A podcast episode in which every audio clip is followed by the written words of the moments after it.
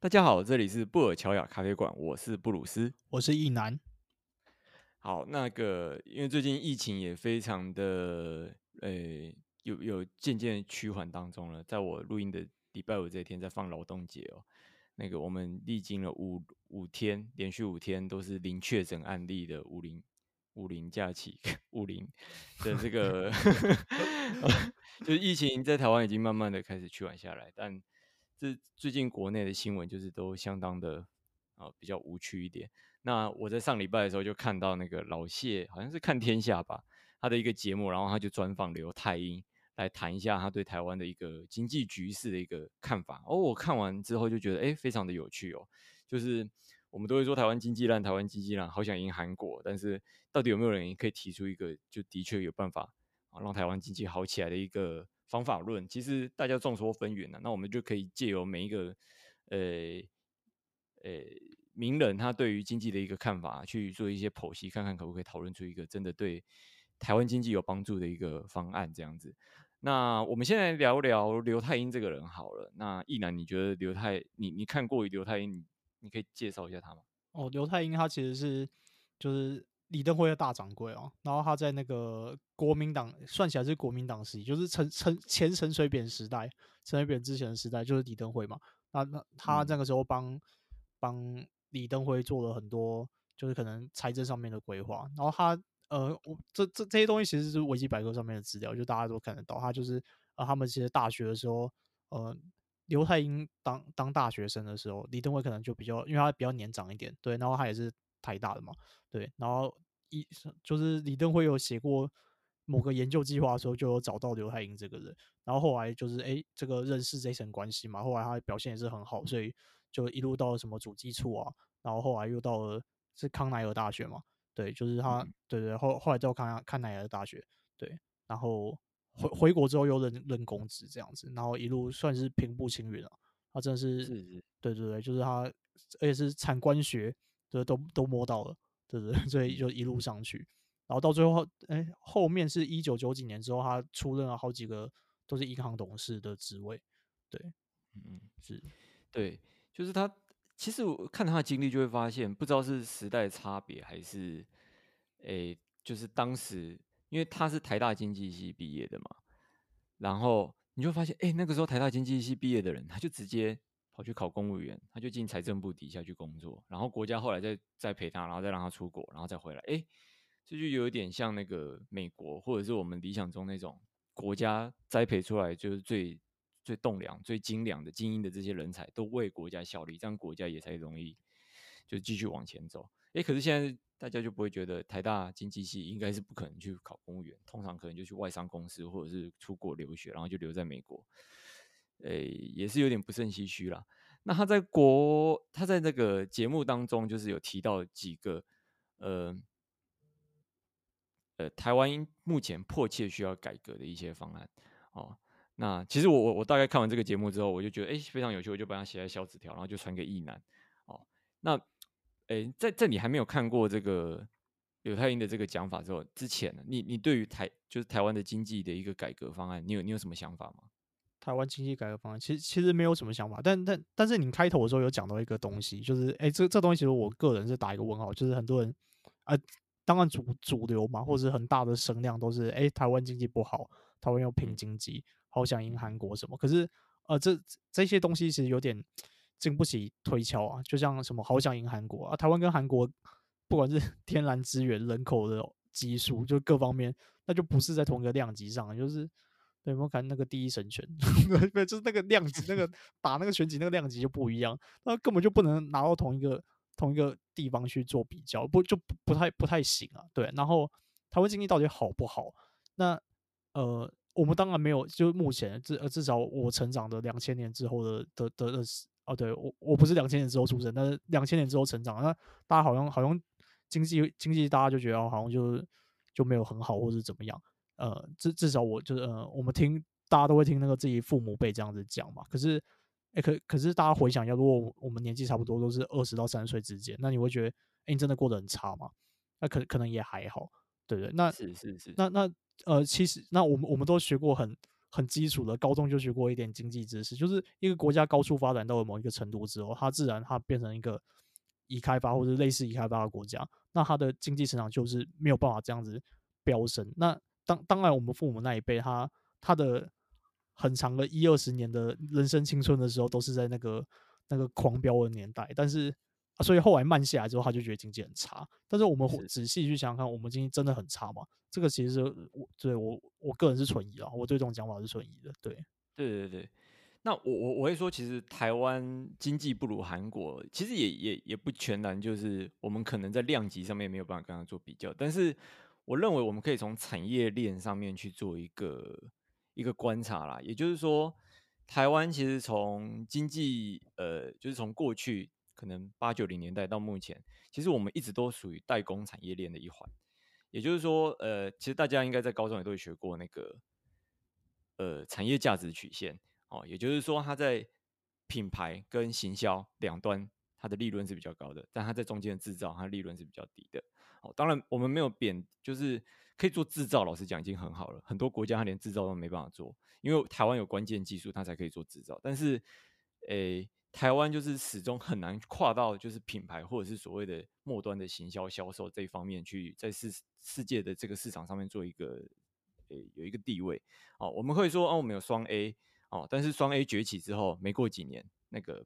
笔记型电脑就式微了啊、我们有宏达电，但是宏达电它站不久哦。这个智慧型手机市场，它后来卖给 Google 了。那但是韩国就渐渐的，它在三星建立起它的品牌，它的现代汽车，你会发现哎、台湾。有有几台现代汽车会在台湾的路道路上面跑，虽然说哦，那我们的那个 Luxgen 可能就卖不到国外去，哦，或者是说我们在韩国的影视发展业，它它就可以把这个文化以及就是不是我们想象典型中的那种很重工业的那种经济，把它哎、就是可以扶植另外一种经济的道路出来。那相对哎，它它也就是也也创造出了大量的一个就是产业链起来，有有它自己的文化输出。所以，诶、台湾就是似乎在这几年，我们一直都是留在代工这个阶段。虽然说你说代工有什么不好？诶、台积电当然也很好，它现在做到全世界第一。但是我们除了一个台积电，我们还没有其他就是值得让我们更骄傲的东西？我觉得这个都是我们可以诶、思考的。对，你对这个有有什么想法吗？嗯，没有，没有，就对对，就，就呃。就是我呃，你刚你刚刚讲的部分，就是我基本上都是认同的，对对对，就是，嗯，对，就是台湾的产业基本上就是停留在，也不是停留啊，因为因为呃，那我们的制造业技术是不是一直在进步？其实也是，也是一直在进步，你才可以持续停留在这个国际制造链当中，才才赚这个钱。对，但我们不可否认是这个毛利一定比较低。对，就是就是像就像你刚刚讲的，就是事实上就是研发跟行销，呃，就是跟卖出去的这这两端是能够获利最多的，要不然永远都是。毛三到四，对，就对对对，就是台台湾，如果真的要说有什么困境的话，可能是在这个部分。是，像这几年股市有几个比较，诶、在台股上面涨很凶的，比如说做，诶、好像是伟创有一个子公司叫纬颖的样子，它是就伟创本来可能是就是做就是传统代工，那纬颖它就是开始做云端伺服器，哦，那也就是说现在全球它开始有这个云端服务的需求。哦，那个亚马逊、Google、Apple，他们都做前端跟后端的。好、哦，哎，台湾又很巧的，他又去做了中间的这个，去提供这些国际大厂他们所需要的这个伺云端伺服器。哦，当然他在也有他经济上面的成就，但是我们当然是不脱就是中间制造的本质。哎，也没有说不好，因为 很多国家他真的想要做这个，这个其实相对其他产业也算是高附加价值的。呃，或者是我们现在谈五 G。那五 G 的话，我们没有办法是，而且五 G 的技术技术成分就非常高了，就是这个不太可能是小小国可以去竞争的。哦，就五 G 基本上已经是中国跟美国的战争了。但是台湾可以做到在，在诶，就你会去看五五 G 概念股，那台湾有很多是做，诶那个基地台里面的那个机器设备当中的一些电路板的。哦，它在五 G 这一波，诶，它也有一些经济就是成长的机会。但是我们就是发现，诶。就是都是这些硬体设备的，呃，代工跟制造，但是就是没有办法往另外一个更高端的技术上面去发展。好，那我们就拉回来看，就是刘太英在这个节目当中，他其中提到几个比较大的，其实哎，我们观察经济的时候，我们可以说巨观跟微观。哎，你会说，呃，这不是废话，什么东西都巨观微观。但是 巨观就是我们巨观有时候看的就是 GDP 嘛，哦，就是一个国家它的成长的一个动力。哦，那围观的话，我们可以看到个人。哦，那就可能看到贫富差距。那我们可以看一下，就是当当天其实他他他聊到的其实不多，因为当他在节目里面讲话很慢，然后人可能老了思绪都会比较，或者是他就是想说要不疾不徐的慢慢把他的话讲清楚这样子。哦，那他第一第一个提到就是财政改革哦，哦，他他提到的是说这个国呃台湾有很多国营事业，比如说或者是泛国营事业啦，哦，就像中华邮政啊，哦，或者是中油啦。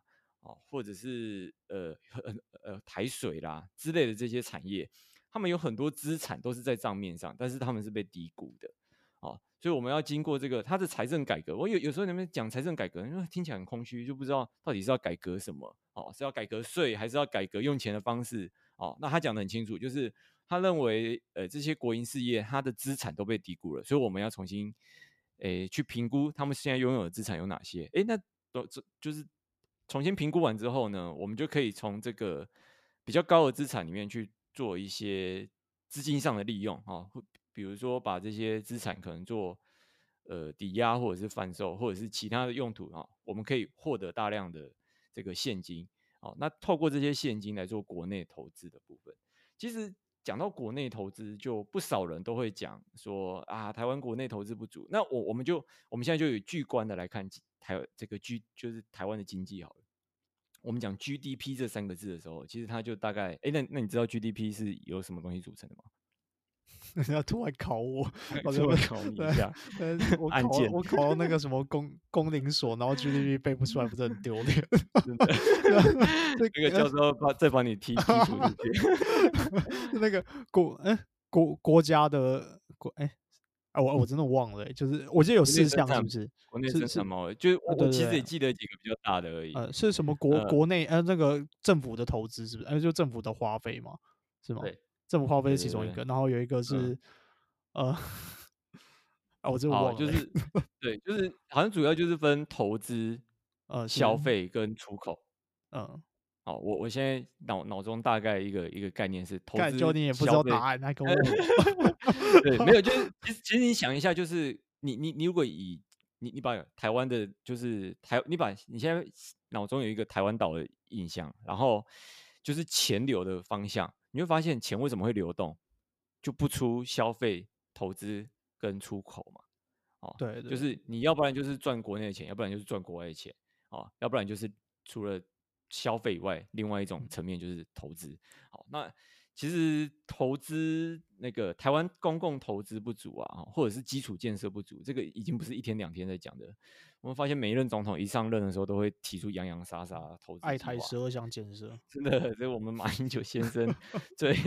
最令人称称道的，就是爱台十二项建设。陈水扁的又陈陈水扁是什么？我我我有点忘了，应该也有类似的东西啊，都都有。自从蒋经国十大建设，十大建设每个都要有一个 title 这样子，对不对？这有一个 title。呃，马马马英九，我我我最那个就是大家最最那个是不是？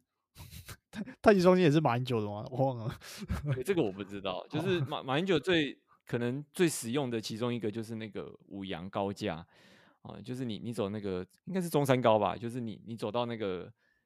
桃园那一段的时候，你就发现会有一段高架。哎，那个是世界奇观呢，那个我真的觉得是世界奇观，那个真的是那个超级高，我都觉得那个超看起来超可怕，我都不小心掉下来真的会 拒绝，但是。它真的可以很很大程度的去疏流那些大量车流，因为好像到桃园还是新竹，就是高速公路本来是三线道，它变四线道，你知道吗？你你天龙人应该不太清楚。呃，对对对，有啊，没有，我知道，我这我知道，这个你知道，天龙边边边的地方，边知道知道，天龙边天龙边，对，就是那它就是已经扩扩扩张从三变成四了，但是每次就是开到那个路段还是最塞的，那。那就已经扩到四了，那不如我们再往上盖吧，那上面再多盖两两条，你你再塞也没办法了。不过它真的相当程度的让那个地方比较没那么塞啦。虽然说在通勤就是上下班时间还是很塞哦，但是哎、欸，这这这个就是马英九先生他爱爱台十二项其中一个。那那个有一次这个王业雷王业立老师就是台大政治系教授王业立老师他就 po 这个五羊高架。完工的一个。那前几天 对对对，我有看到，我有看到。他他很常做各种就是重大事件的那个历史回顾这样子，然后我就在下面留言说啊，这个是马马英九先生少数啊让让人留念的。就是公共建设计划，然后他就说哦，没有这个在两千零六年就已经核定要要改了哦，所以是陈水扁的政绩这样子，呃、也也不算啊。其实政府本来就是延续政策，本来就是延续的，所以我我我核定这个政策，但是你可不可以把它执行的好，可不可以在预算内把它盖好，这个其实又又是另外一回事。对对对，哦，所以我我们没有要论这个功过的问题，就只是、嗯、哦。就是讲到这个公共建设，那蔡英文在推这个前瞻计划的时候，他就说啊，这个国外的各种报告都说台湾最缺的就是基础建设了。你不觉得这句话听起来好像我们是东南亚国家？就是我们可能就是就是很很诡异，对，就是可能会走到路路到一半会没有柏油路，或者是那个呃到比较深的山区会没有电这样子。就是他说最缺的就是基础建设，你觉得他到底是有多缺？我们觉得已经不错了这样子。哎，其实有一个很吊诡的地方，就是对，对，就是台湾的基础建设，哎，好像不足啊，好像也好像有问题很多，对啊，对，就就就是稀缺的问题很多啊。可是，哎，莫名其妙，我们文字馆好像盖的不少，对对对，就这个这个部分好像有时候不有点矛盾的感觉，对，就是哎，我们很缺东西，但是我们又又地表上又多了很多根本就不需要的东西，所以会会不会其实有个部分是我们的投资的。效益很差，就是国内投资，政府对于国内投资的效益其实很差，然后也会去盖一堆根本就就是就就是效益很低的东西，就像什么，嗯、对，就是一些奇怪的活动中心，然后就就是让这个区域已经人口越来越少了，然后还要去盖一个花很多钱盖一个很很好的活动中心。我不是说就是就不用照顾这些人，可是哎、欸，他可能原本的修一修也可以很漂亮，他为什么要去盖一个新的？嗯、因为盖一新的才会。嗯，对，才有才有某一些对某一些我们就不不好意思说的东西，对不对？对，对。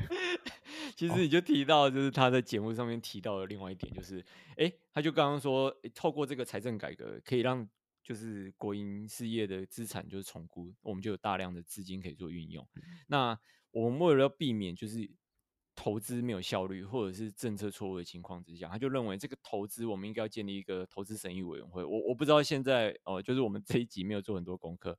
就是我们不知道目前是不是有一个这样子的一个设置。不过他会这样讲，应该是没有了哈。就是说，透过这个可能由官员跟专家学者所组成的一个投资审议委员会，去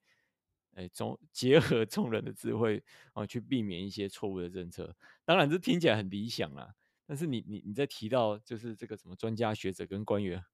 合起来的一个委员会的时候，你第一个会提想到浮现在脑海中的会是什么？就是一些那个老老的国民党大头坐在那边，然后不是不是不是，没有吗？不是吗？我的想象是这样。对，其实我要讲的是是环评，就是 我们环评现在的组成就是一半官方一半那个学者嘛。是哦，那这这几年就更让人诟病的其中一个环评事件就是那个。观塘台桃桃园观塘那个早教的那个，哎、欸，他就是要盖那个天然气接收站的这个环评嘛。那后来就是大部分的学者基本上都被官员似乎哦是被逼退了，他在最后一场环评都没有参加，就由官员自己啊、哦、有点自卫性质的通过了这个环评啊。就是会不会有哎、欸，当然这个理想或者是制制度设计听起来可能看起来都蛮蛮美好的，但是。实际运作起来，可能还是有很多人跟文化层面会在里面啊。对，就是他他在说避免就是这种文字馆的时候，我本来想说他会不会提出一些，哎，台湾现在最需要就是什么公共投资哦。其实我我蛮期待听到这一块，因为我们常常会听到，哎，台湾很缺公共投资，但是我们都不知道那到底缺的是什么。像蔡英文这一次的前瞻政策，它大部分哦，很很大一部分是在轨道建设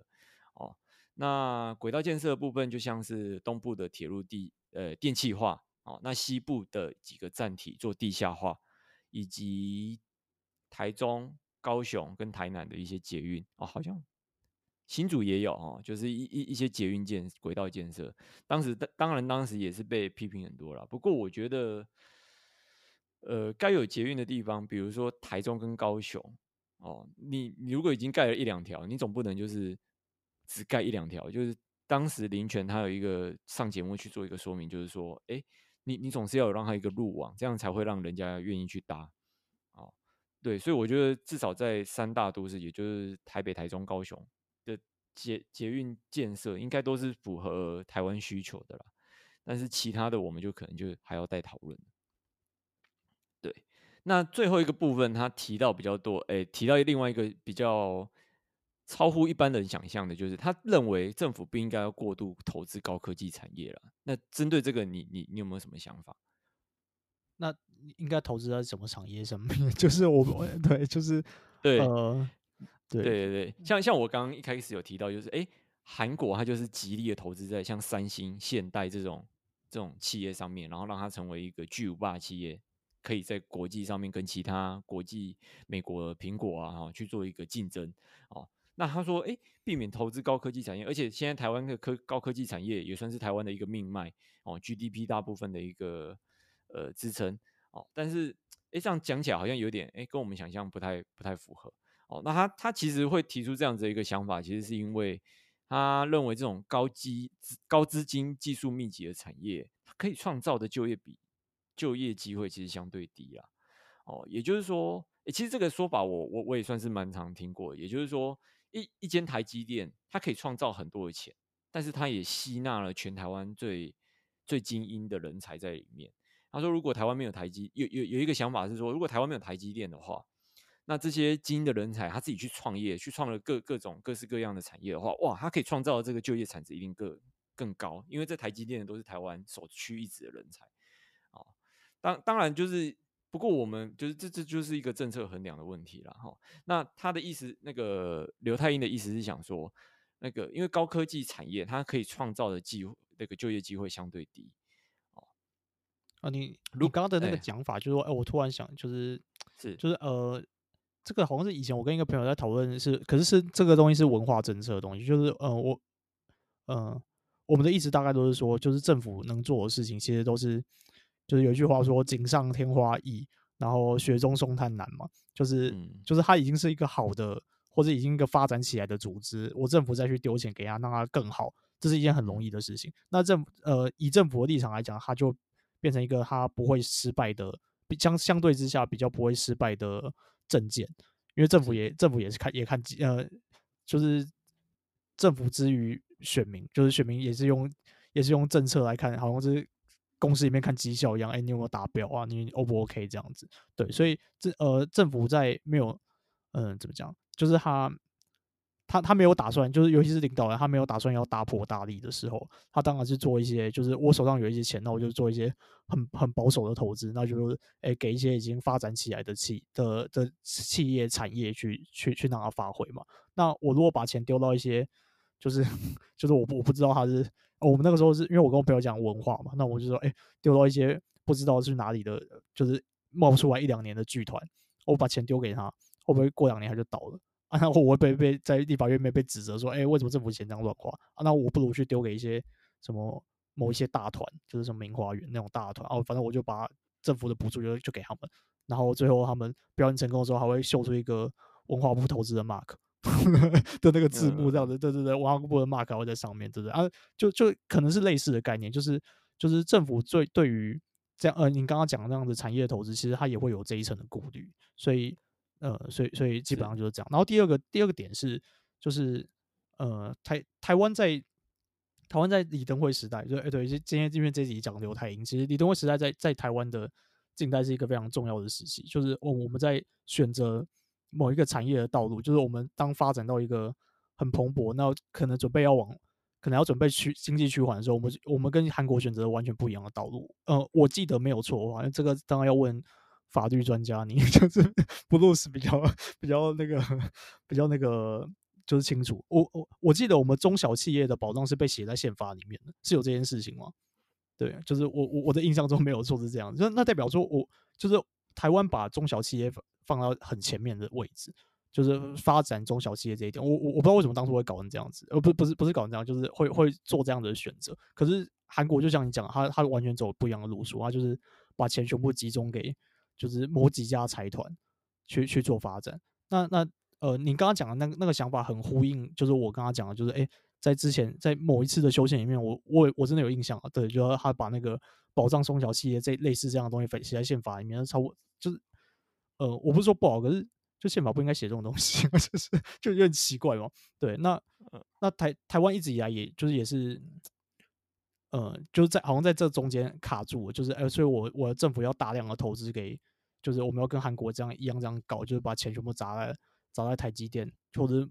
就是某几家半导体上面嘛？还是还是我们应该要对，就是要鼓励大家出去创业，还是还是做什么？而且半导体产半导体这个这一类的产业，它本来就是就像你讲，它就是就就业人口是是少的，但是它才能创造比较多的钱。那我们想象中的创业，就是对，就就就就是我们想象中的创业，它呃它它呃，就就算像你讲的一样，把就是人分出去，那它可能可以创创造更多经济的产值，但是它是不是能创造更多的就业人口，其实这点是不一定的。对，应该这样讲。OK，嗯哼哼哼，好，就是前面先前面好，我先理清一下，前面就先提了一个政府到底是要支持呃大企业还是要支持中小企业的一个一个命题嘛？是是是。哦，那后面就是针对那个呃，就是如果没有台积电的话，是否可以创造更多的就业机会的另外一个嗯另另外一个问题，这样对对对。好，对，那其实前面这个问题也也也算是我们今天讨论的一个重点，也就是说。诶、像像你提刚刚提到，就是李登辉时代，就就你你讲这件事情，其实我我我没有很很了解。但是如果他被写进宪法里面，一定是被写进这个基本国策嘛，因为我们的宪法是分成权利，呃，基本权利跟权利分立，哦，也就是说，人民的基本权利跟政府的这个组织架构要要怎么去做一个规范。那最后一个部分，哦，就是基本国策，但是基本国策它基本上是没有那个。拘束力的，哦，这是学术界一个普遍的看法，哦，那台湾其实一直以来都是，诶，是不是不是一直以来，过去过去是属于中小企业为主的一个就是发展的方向，跟其他国家不一样。那我们其实也真的很难去评断说，我我我我个人会觉得比较难，因为像我们看到一些很成功的例子，譬如说南韩的三星跟现代企业。他们都是巨大型的，横跨多个产业的。那我诶，其实如果有看过老高的话，老高也介绍过日本的几个超大企业。他说这几个超大企业其实他已经支配日本版哦非常高比例的一个产业种子，什么三商住友集团啊什么的，就是这这几个大集团，它底下就是你生活中中会看到日本家电跟汽车这一些产业。哦，也就是说，诶，日韩两国似乎都是。采取一个就是大就巨大企业比较为为主的一个发展方向。那台湾是不是像像你刚刚的听起来好像在质疑为什么台湾要往中小企业做做一个均衡化的发展？那其实我我我我们拿回来讲的话，就是说台湾过去诶、的中小企业的确是比较蓬勃发展，但其实我们会发现这几年台湾经济慢慢。呃，有衰微的趋势，就是呃，没有成长的像之前那么好，或者是人民所得没有像之前那么高。呃，同时的这个中小企业它的产值也也是逐步下滑的。我我有看过，就是这个相关的资料。也就是说，其实台湾的像实质薪资所得以及经济成长率这些东西，似乎跟中小企业也也都绑在一起。也就是说，中小企业慢慢的在衰退。哎，台湾整体人民感受到的经济的情况，好像也跟着在衰退。哦，这这这是有数数据佐证的。那像我像我刚刚回来讲，就是，哎，像我们以台积电的例子来讲好了。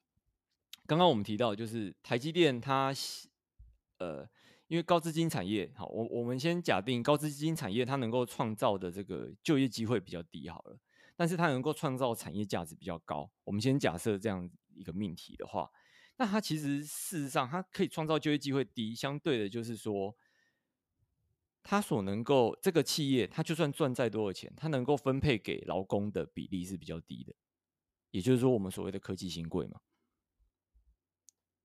对、可可可是他对那那透过消费，企业把钱也分进分出去。企业的所有人，企业的拥有者，哈，这些拥有企业比较大比例的股东，因为这个。这因为这是高技术密集，所以他赚的钱也比一般的中小企业还要高，所以这个企业的拥有者，他能他所赚到的钱也比较高。那会不会就是在这个命题底下，哈，就是刚刚我们假设，呃，他的可以创造就会又也比较少，然后他的创造经济效益比较大，的同时，他是不是就造成劳工获得的收益比较低，然后那个造成贫富差距比较大？好，换就换你。哦，没有，就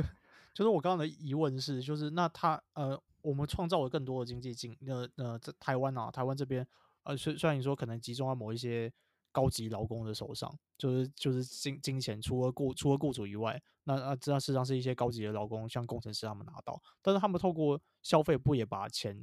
散就是分散出去吗？那这样子不是一件好事吗？是，呃、他他透过消费，但是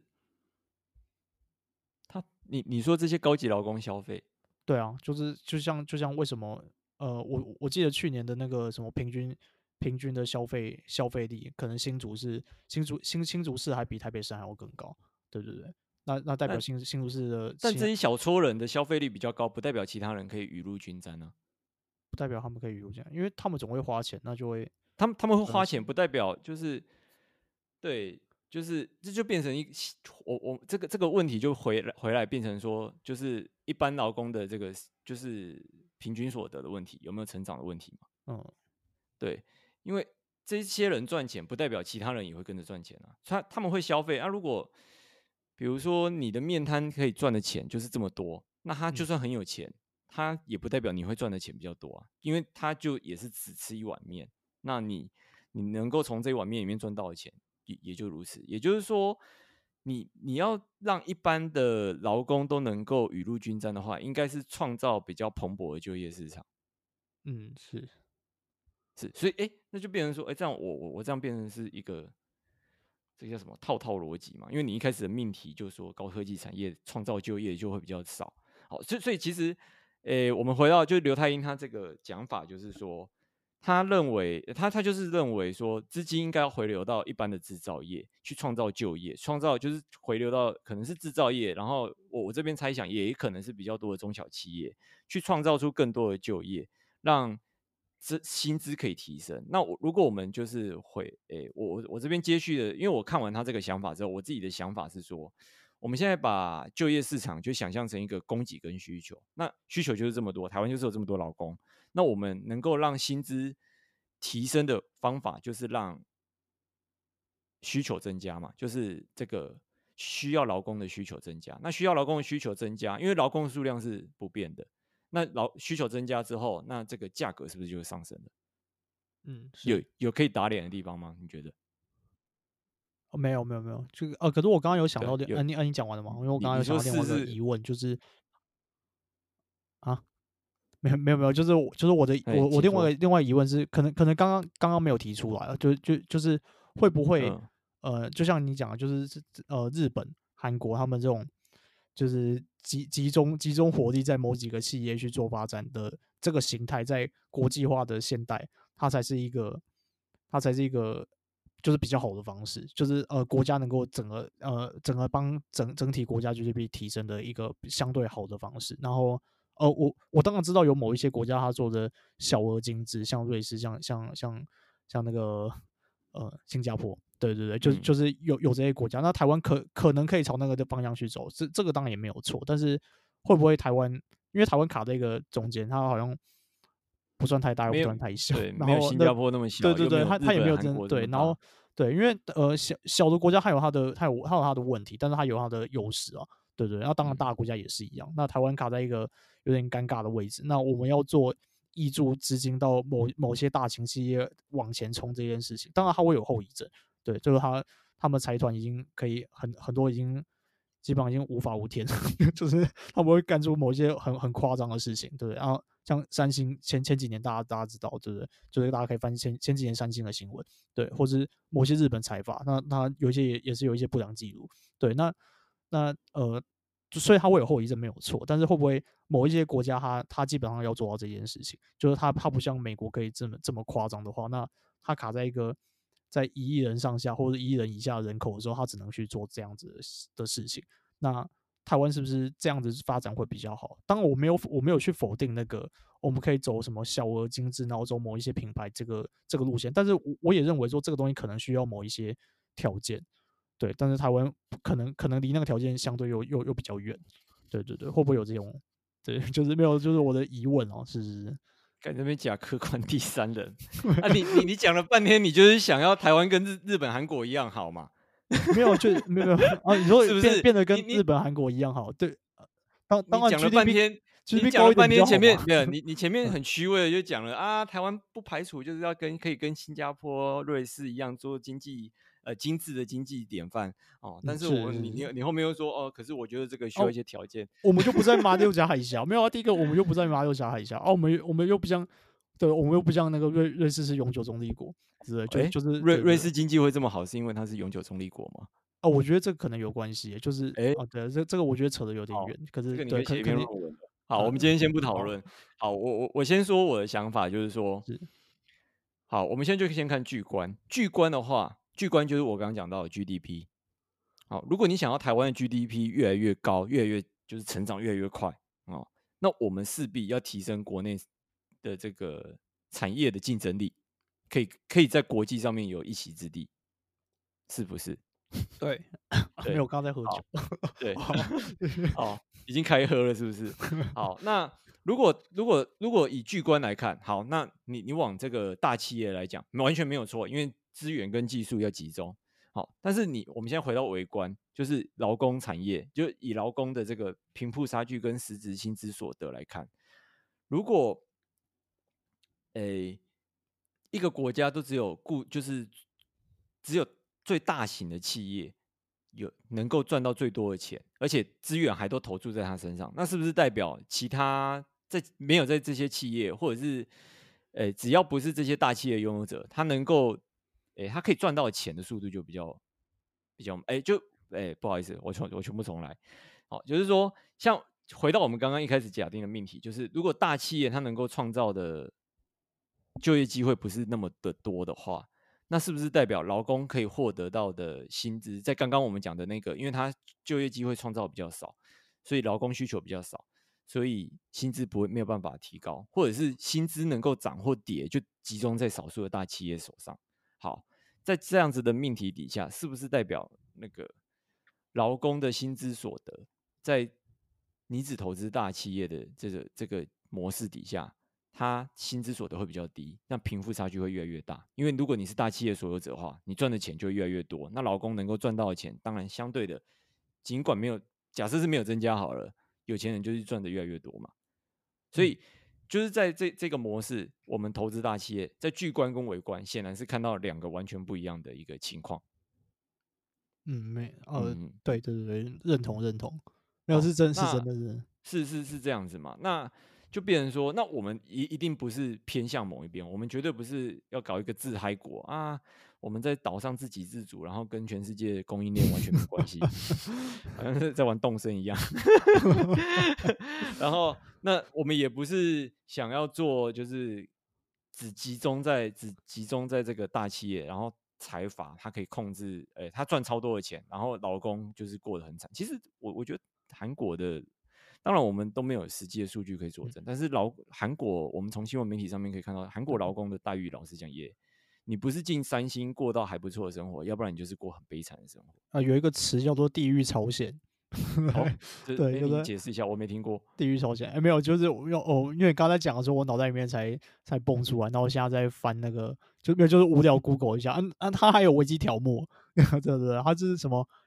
然后说大概是一零年之后，在韩国的网络上面兴起的兴起的这个网络语言哦，因为他们他可能那两个词念起来会很顺吧。就念起来会很顺这样，然后他基本上就是对，因为他们的世代差距越来越大，然后会说某一个年纪之后的人，就基本上他活得完全没有希望，因为钱被上一代的人赚走。其实台湾好像都有那么一点点那个，就是也有人会反映一一点点这种这种这种事情。我有那种工程师的朋友嘛，对，就是他前几年他他大我个一两岁而已，然后前几年就是哎该弄的都弄完了，硕士念完了，然后兵当完了，然后去去那个新竹工作，对。然后他说：“哦，新竹的那个他去租房子的时候，房东哦帅帅的，开一个跑车，哦看起来很时髦，四十几岁而已，然后大概四五十岁，对对对。然后然后就哇，他说那个大概那附近的房子几乎都是他的。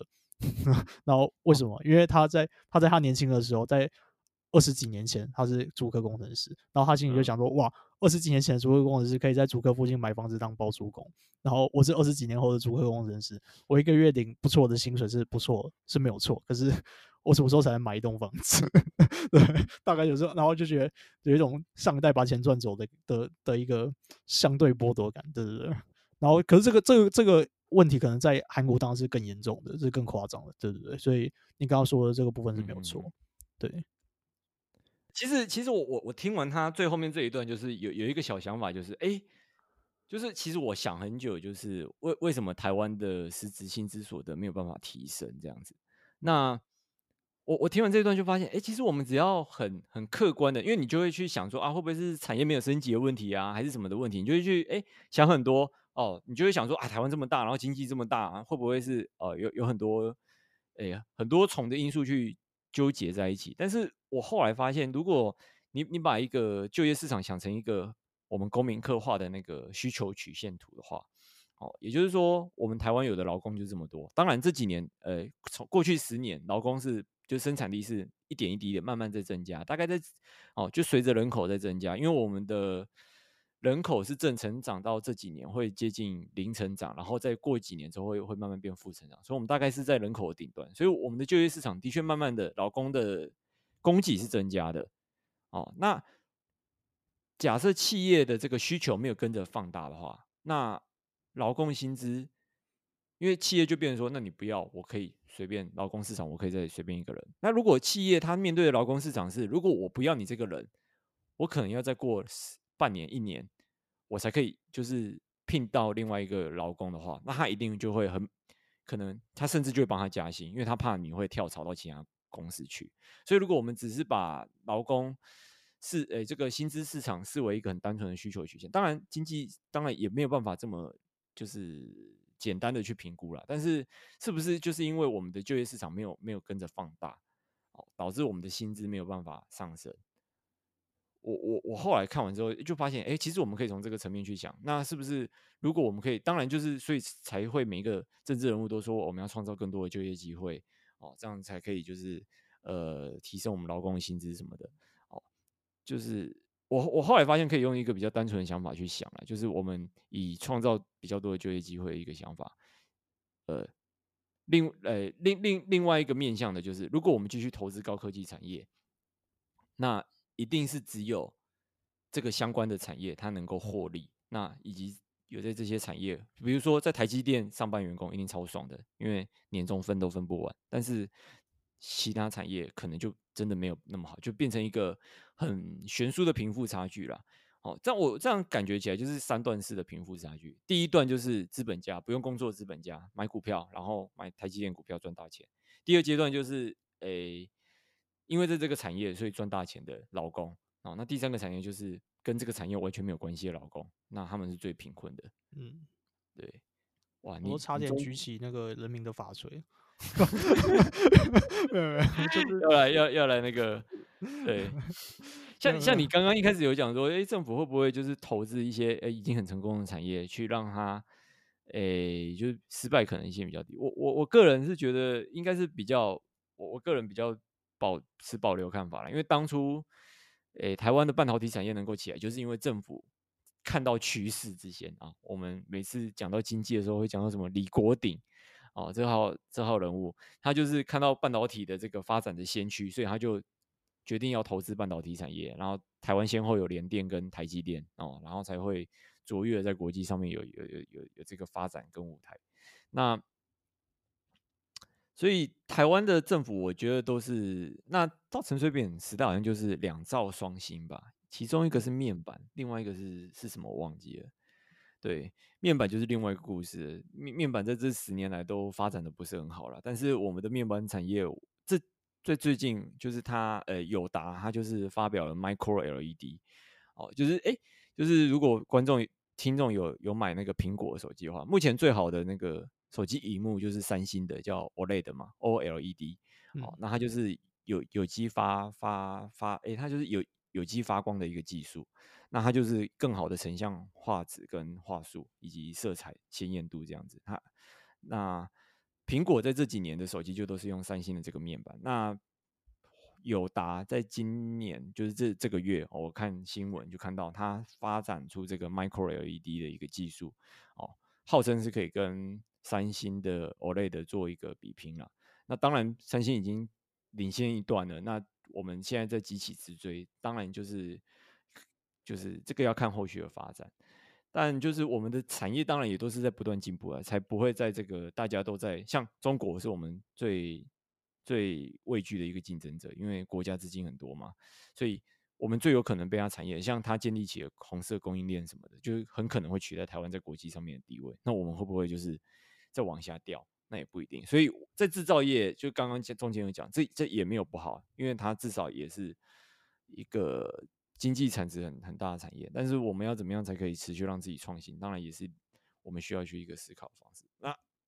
讲到这边，你有什么想法吗？没有，我刚刚在查两兆双星。哦，那两兆双新是什么？你补充一下。一个是那个那个快取记忆体，就是那个 DRAM，然后一个就是 LCD，就之前是 LCD。欸、LCD 就是面板，就面板，对，基本上就是就是记忆体跟面板，就是其实也是跟呃高科技制造业有有相关，只是。对，就是就是高科技，因为后来都被嘴嘛，是两兆，就乡民都嘴他是两兆双伤心嘛，就是钱丢下去就是伤心了这样子，是是是。对，因为台湾低润产业后来是比较没有建立起来了，目前低润产业主要是集中在韩国跟美国身上。嗯，对啊，所以哎、欸，对，这就是台湾，就对我们就可以看出，就是你在巨观上，你当然是想要创造很高的 GDP，但是。很高 GDP 的背后，这些钱都赚到谁手上？当然，大部分国家现在全世界每一个国家基本上都是贫富差距越来越大，因为都赚到资本家手上。那我们要怎么样创造一个相对公平、对劳工是友善的一个就业环境？其实我觉得这也是非常重要的，因为像我们刚刚讲到 GDP，其中一个就是消费嘛。你国内消费不足的话，哦，那国台湾的一个诶一个套路就是。因为台湾人口很少，只有两千三百万，所以我们 GDP 不能靠消费，要靠出口。出口，因为你出口的话，你可以出口到全世界。那消费只有两千三百万，但是这几年也不断的有一些说法出来，就是说国内消费也是很重要的，尤其是当这种，尤其是这种全球不景气的时候，国内消费反而是能够最支撑你一般的国内的经济的一个继续一个表现，而且国内的消费活络也才会是底层或者是中层的这个。劳工他能够生活的更，就是幸福指数哦，薪资能够更好的一个关键。好，嗯、没错。那、啊、你没有要补充的哦？没有，没有，没有。好，那我们今天就是这一集就短短的先稍微聊一下经济，因为我们两个都不是经济专业，但我个人对经济非常关心了。我们就以跟聊政治跟聊经济一样关心的角度在关心我们 台湾，越讲越好像要出来选举了。那我们之后如果有适合话题，也都会。诶、欸，提出来一起讨论这样子。我刚刚以为你要说我们之后都要出来参选的话，会会在我们的频道上面跟大家分享。那个 等乐咖跟那个钟佳播出来参选，我我们我们再来考虑。哦，那不就是乐咖跟钟佳播？就是反正我很闲啊，最近一个很左派的一个 YouTube，欢迎大家去看一下这个非常具有左派精神的一些搞笑影片。我我我认为他有有些想法，真的也也也是都很不错的。嗯，对对。好，那我们今天就先这样子，拜拜，拜拜。